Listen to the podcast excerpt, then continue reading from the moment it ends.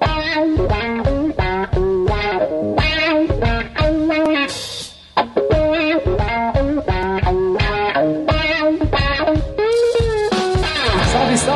Sonzeiros! De volta com mais um episódio do Sonzeira Podcast. Eu sou Marcelo Sandrin e hoje vamos falar do maior festival de música de todos os tempos, o Woodstock de 1969. Vamos contar as principais curiosidades do evento, nunca dita antes num podcast. Ficou curioso? Então aguarda só mais um pouquinho que é depois dos nossos recadalhos.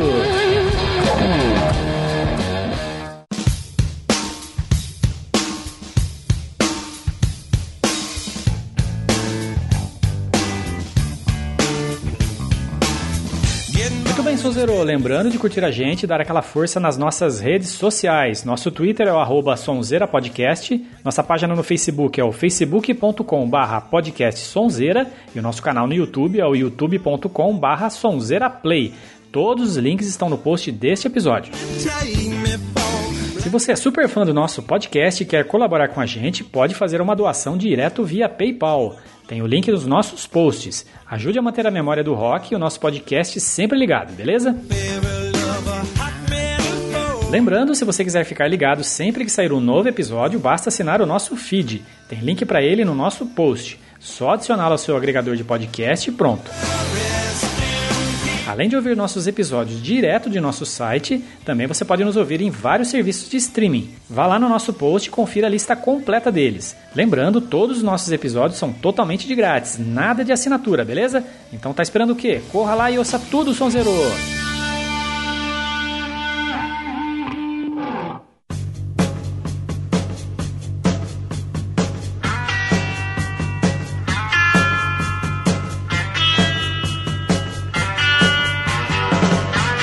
Bem, Sonzeiro, para você que nunca ouviu falar do Woodstock antes, ele foi um dos maiores, se não o maior festival de música já feito. Sua importância vai muito além do line-up das bandas que estiveram lá, ou pela grana que ele proporcionou, ou ainda pela quantidade de pessoas que compareceram nele.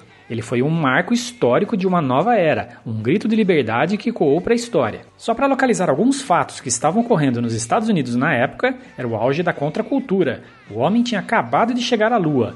Havia a luta pelos direitos civis e o movimento hippie estava em alta.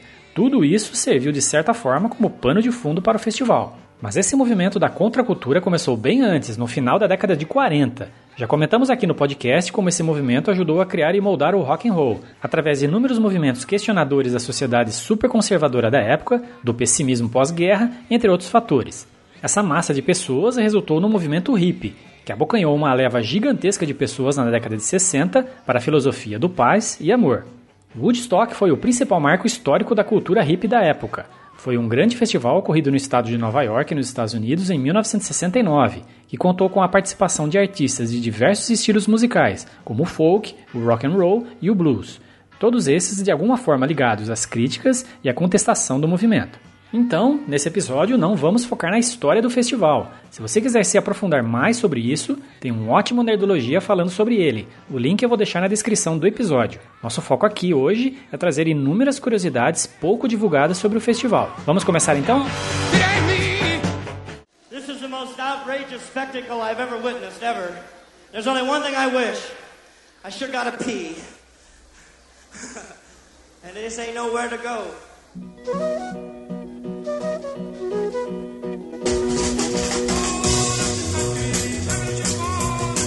Começando pelo custo total do festival, que foi de 2,4 milhões de dólares para a época, e saiu do bolso de quatro patrocinadores: John Roberts, Joel Roseman, Archie Kornfeld e Michael Lang. Nos dias de hoje, esse valor atualizado ficaria em torno de 17 milhões de dólares. John Roberts era o herdeiro de uma rede de drogarias e uma fábrica de pastas de dentes, e pagou pelo evento através de um fundo fiduciário de vários milhões de dólares. Mas não só isso, Parte desse dinheiro veio também da comissão de tenentes do Exército. Sim, havia dinheiro do Exército patrocinando o festival, que pregava, dentre outras coisas, o fim da Guerra do Vietnã. Woodstock foi originalmente concebido como um empreendimento com fins lucrativos, mas acabou se tornando um evento gratuito, quando se tornou aparente que o show estava atraindo centenas de milhares de pessoas a mais do que os organizadores haviam preparado. A gota d'água foi quando as cercas de proteção foram derrubadas por enxames desesperados de fãs entrando, claro, sem bilhetes. Os ingressos para o show eram vendidos a 6 dólares por dia na época, hoje em torno de 42 dólares, e deveriam ser vendidos a 8 dólares no dia do evento, hoje em torno de 56 dólares, enquanto os ingressos com antecedência para os três dias custavam 18 dólares. No total, aproximadamente 200 mil ingressos foram vendidos para os três dias de evento.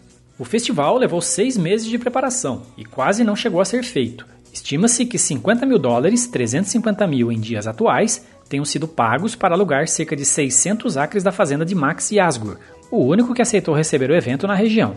Em 1969, Yasgur revelou à revista Life os detalhes de uma aposta que ele fez com o promotor Lang. Se algo desse errado, eu daria a ele um corte de cabelo crew cut, um estilo de corte de cabelo militar. Se tudo desse certo, eu deixaria meu cabelo crescer. Acho que ele ganhou a aposta, mas soltou um careca que nunca poderei pagar. Pequena pausa nas curiosidades do Woodstock para ouvir algumas apresentações do festival, começando com Santana com Soul Sacrifice.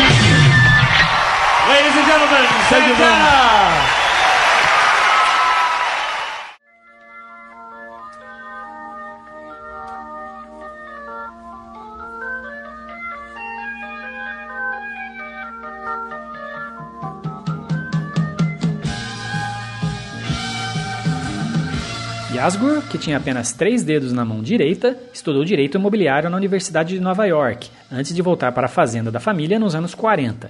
Na época do Woodstock, ele era o maior produtor de leite do condado de Sullivan. Embora o famoso logotipo do Woodstock, desenhado pelo artista Arnold Skolnick, apresentasse uma pomba empoleirada no pescoço de um violão azul e verde, o logotipo original não era esse. Era um passarinho sentado em cima de uma flauta. O motivo? Skolnick era um dos principais jazzistas dos Estados Unidos. O sistema de som do Woodstock foi projetado por Bill Hanley, um inovador e prestigiado engenheiro de áudio vencedor do prestigiado Prêmio Parnelli. Hanley construiu colunas de alto-falantes especiais nas colinas e montou 16 conjuntos de alto-falantes em torres de 35 metros. Preparamos tudo para 150 a 200 mil pessoas, lembrou. É claro que 500 mil apareceram. As caixas de som também foram projetadas especificamente para o evento. A Altec projetou até 15 caixas pesando cerca de meia tonelada cada, com 1,8 metros de altura, 1,2 metros de profundidade. Cada woofer continha quatro alto-falantes de 15 polegadas. Anos mais tarde, esse sistema de configuração ficou conhecido como as caixas do Woodstock. Não só de Woodstock viveu o palco principal. Um festival de aquecimento aconteceu no dia 7 de agosto, enquanto ainda estava sendo construído. Os roqueiros do Boston Quill, que também tocaram no festival, abriram o um show. Vamos escutar então a live do Boston Quill com Waiting For, direto do Woodstock.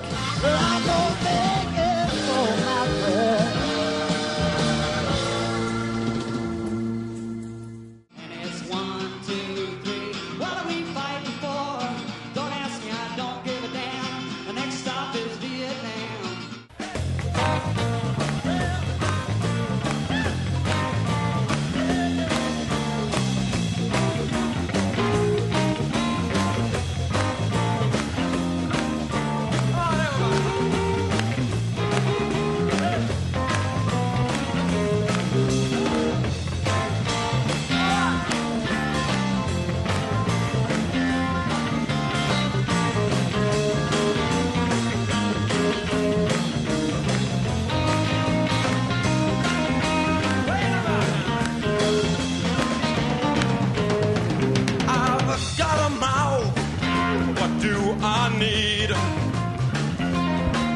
With fork and knife, when I have hands and teeth. And maybe I'm cool, perhaps, but that's how I eat.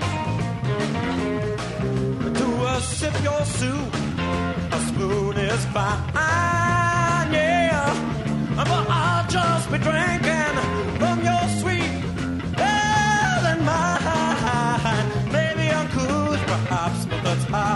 I eat. I'll devour your cooking if it's burning. I'll swerve it on down if it's bland. But you can't make me bypass the logical way. But you can rules in my head.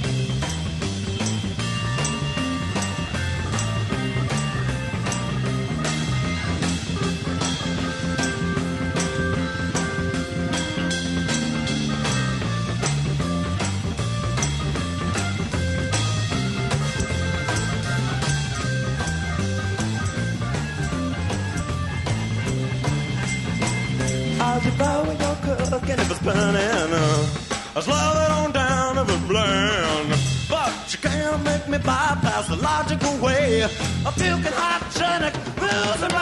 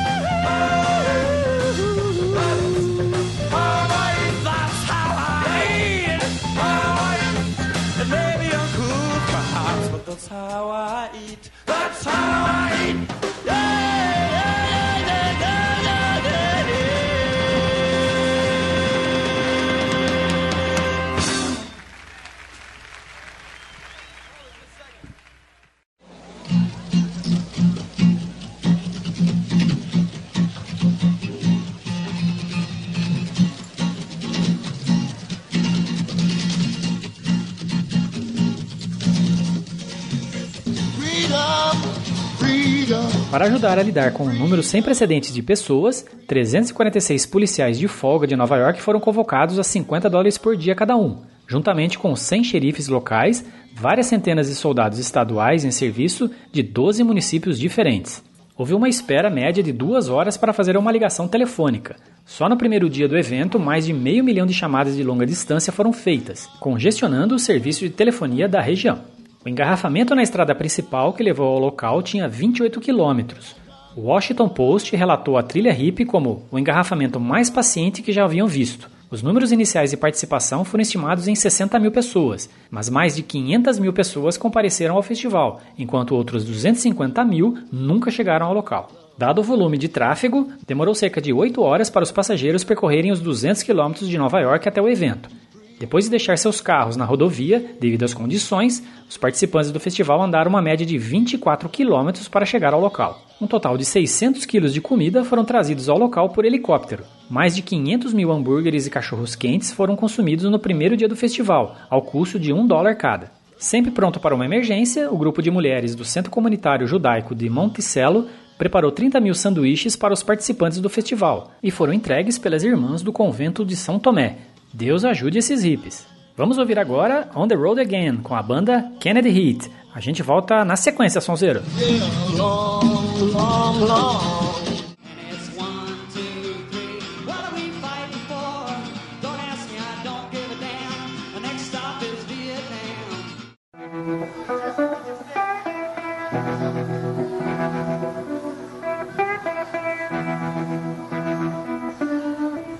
Get off the tower, man. Don't want you to kill yourself. so tired of crying.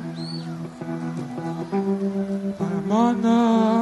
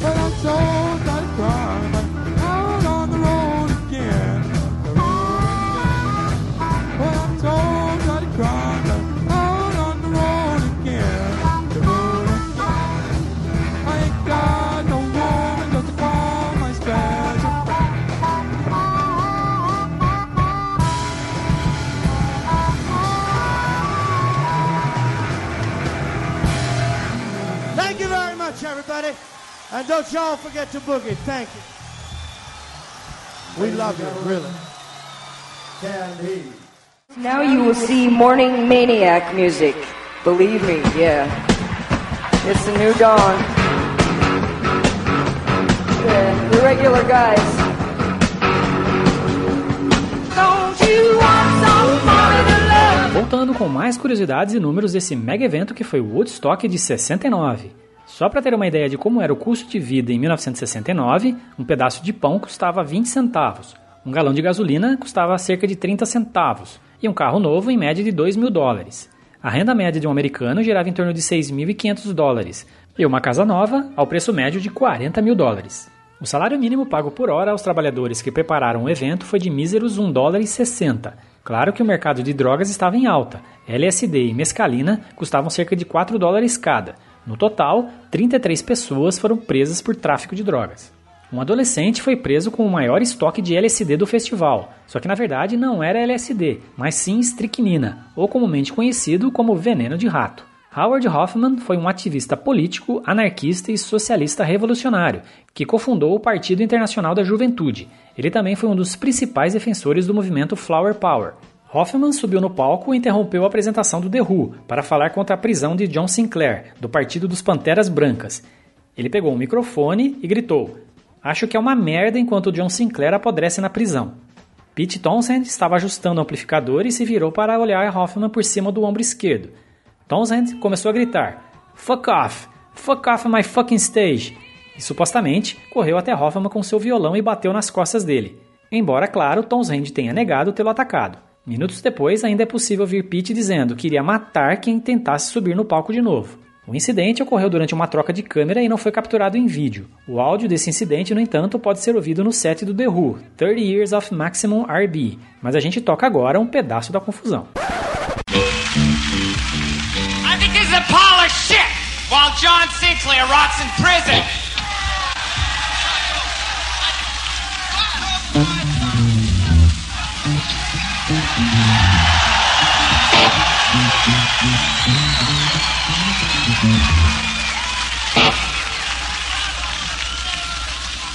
I can dig it.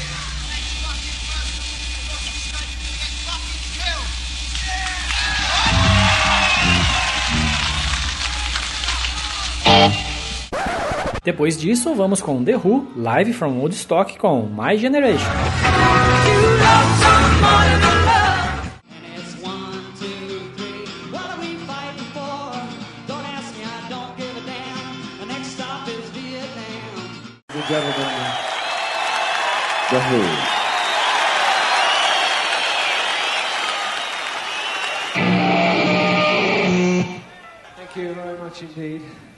We like to play a song which kind of is our. We knew we were going to come back and do it. And this is a. Yeah, sorry. Uh, this is kind of our hymn. It's a song about you and me. We're getting a bit old now. A song called My Generation.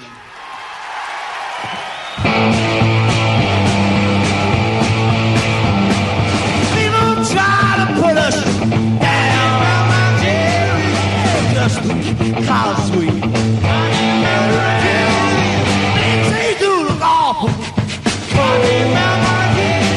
Hope I die before I get old.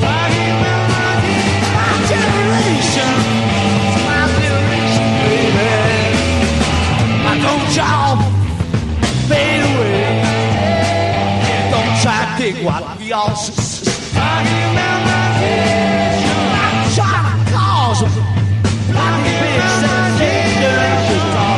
out, my. mate.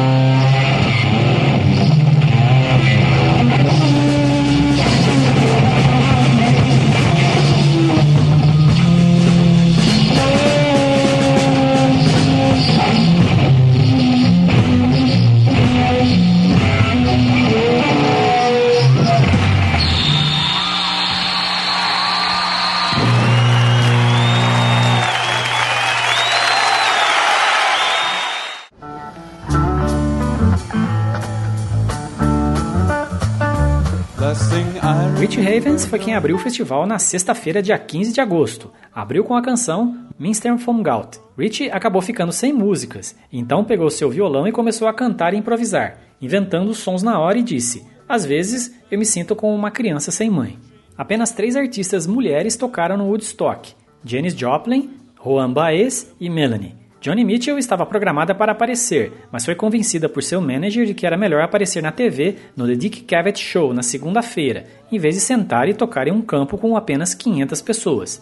Desde então, ela admitiu publicamente que esse foi um dos maiores arrependimentos de sua vida. A apresentação do Grateful Dead foi prejudicada por inúmeros problemas técnicos, incluindo sérios problemas de aterramento elétrico. Jerry Garcia e Bobby Weir experimentaram choques toda vez que tocavam suas guitarras. A banda informou que Woodstock foi a pior performance de todos os tempos. Por causa disso, eles foram deixados de fora do filme oficial do evento. O The Who, Janis Joplin e Grateful Dead se recusaram a tocar no sábado à noite até serem pagos antecipadamente em dinheiro. Charles Prince, um gerente de um banco local, pagou o dinheiro às bandas no último minuto. Os maiores cachês do festival foram Jimi Hendrix com 18 mil dólares, The Who com 11.200, Creedence Clearwater Revival 10 mil e Grateful Dead 7.500 dólares. Quanto às mulheres, Juan Baez recebeu 10 mil dólares, Janis Joplin 7.500 e sendo Melanie na rabeira com apenas 750 dólares. A Woodstock Ventures gastou um total de 180 mil dólares em taxas de artistas. Vamos lembrar um pouquinho da performance inesquecível de Janis Joplin no Woodstock com Cosmic Blues.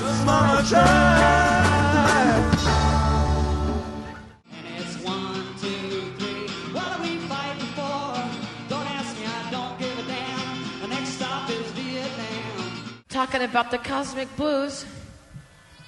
You know what I mean, man? If you don't know what I mean, you will soon enough.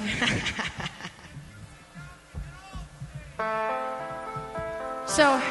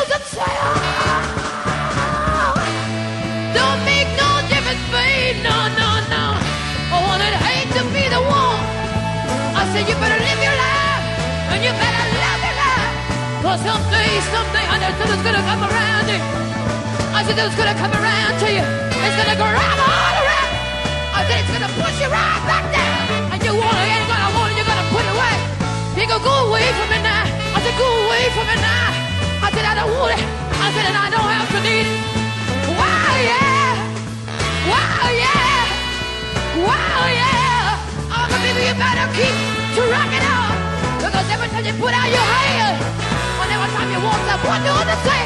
I said they're gonna kick you with the teeth, they're gonna lay you down. Oh, wow, yeah. Wow, yeah. Wow, yeah.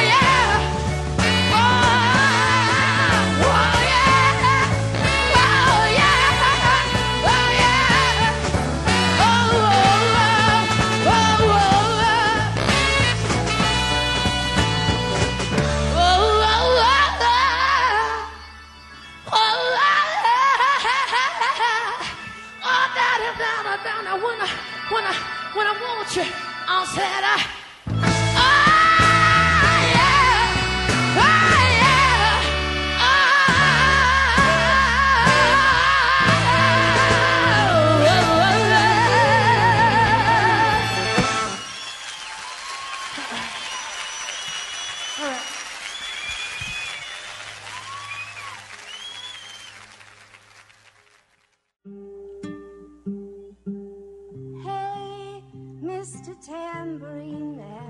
Ainda falando da cantora Melanie, ela não foi reconhecida pelos funcionários do Woodstock. Melanie nem sequer emitiu um crachá de artista. Antes de entrar no palco, ela teve que mostrar uma carteira de motorista e cantar Beautiful People como prova de identidade. 18 médicos e 36 enfermeiros trataram um total de 5.162 pacientes no festival, de acordo com o relatório do Departamento de Saúde divulgado em outubro de 1969. O relatório listou ainda 797 casos documentados de abuso de drogas. Embora tivesse havido supostos dois nascimentos em Woodstock, nenhum deles foi registrado na tenda médica do festival. No entanto, funcionários do Departamento de Saúde foram informados de oito abortos. Três mortes ocorreram no festival, duas por overdose de drogas, enquanto a outra, Raymond Mizak, de 17 anos, morreu em seu saco de dormir quando foi atropelado por um trator. O motorista nunca foi identificado e preso. A Justiça do Condado de Sullivan declarou que não havia provas suficientes para indiciar alguém. Um dos mortos por overdose era um fuzileiro naval de 18 anos. Ele serviu no Vietnã, saindo ileso do conflito. Com o marido preso por resistir a um recrutamento do exército, Juan Baez cantou a música Drugstore Truck and Driving Man, com Jeffrey Shirtleff, que o dedicou ao então governador da Califórnia e forte defensor do recrutamento, Ronald Reagan. Ouça aí, sonzeiro.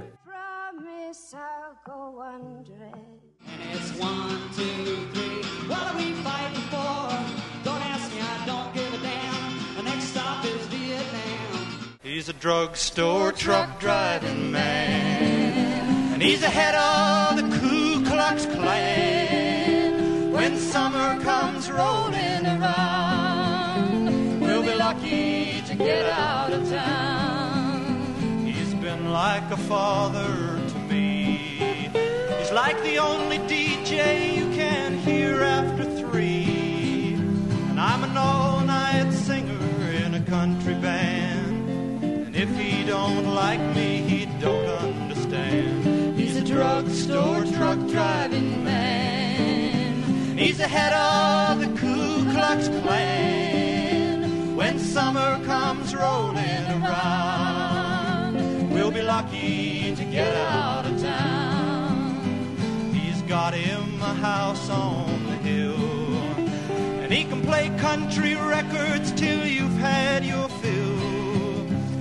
He's a lawman's friend, he's an all night DJ. Sure don't think much like the records he plays. He's a drugstore truck driving man. He's the head of the Ku Klux Klan. When summer comes rolling around, we'll be lucky to get out of town. He don't like resistance, I know. And he said it last night on a big TV show. And he's got him a medal that he won in the war. Weighs 500 pounds and it sleeps by the door. He's a drugstore truck driving man. He's the head of the Ku Klux Klan. When summer comes rolling around, we'll be lucky to get out of town. We'll be lucky to get out of town.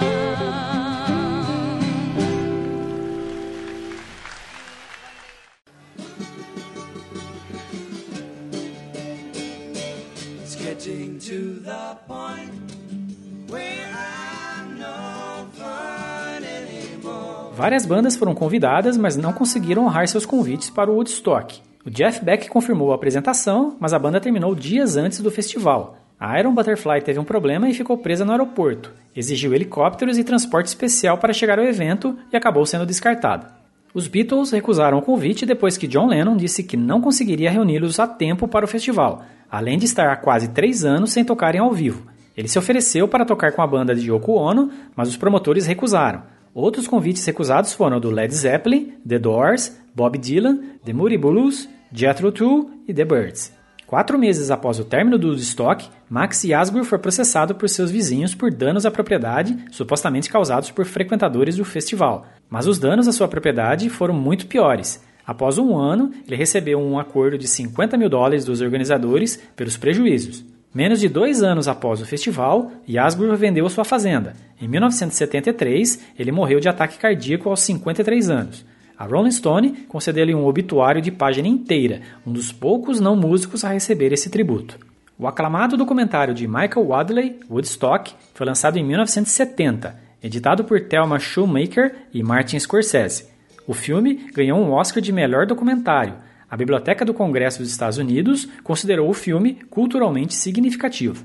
Wadley, na época com 27 anos, abandonou o curso de neurologia na Universidade de Columbia para se tornar cineasta. Em Woodstock, ele filmou cerca de 96 quilômetros de filme.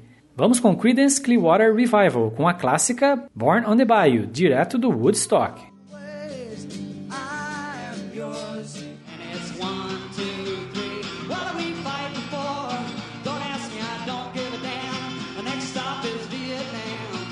Ladies and gentlemen, to continue, please warmly welcome with us Credence Clearwater Revival.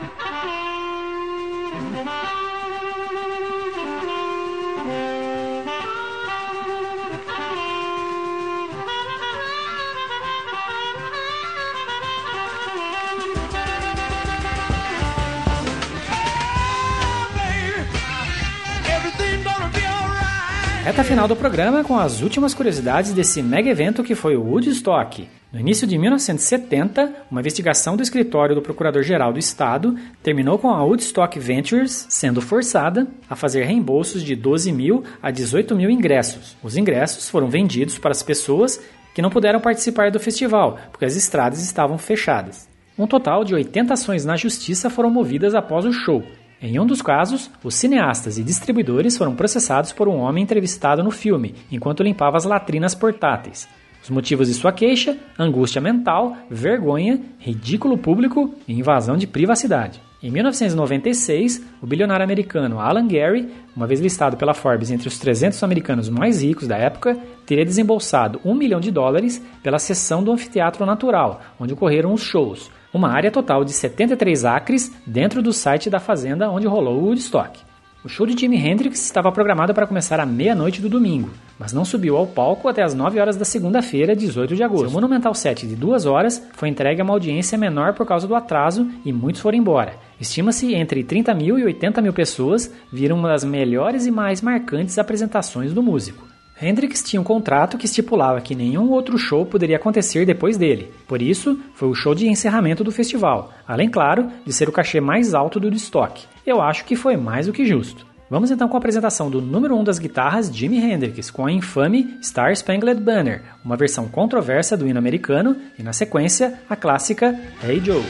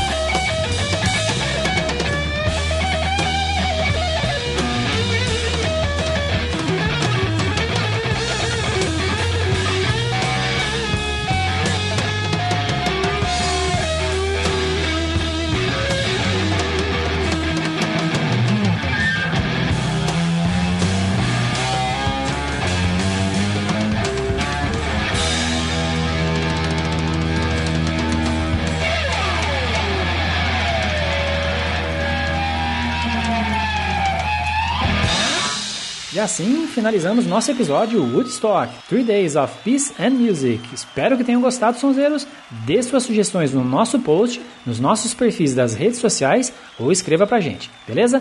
Valeu, sonzeiro! Te espero no próximo episódio com muito mais história do rock and roll pra vocês. Um grande abraço e até mais! Ladies and gentlemen, thank you so very much.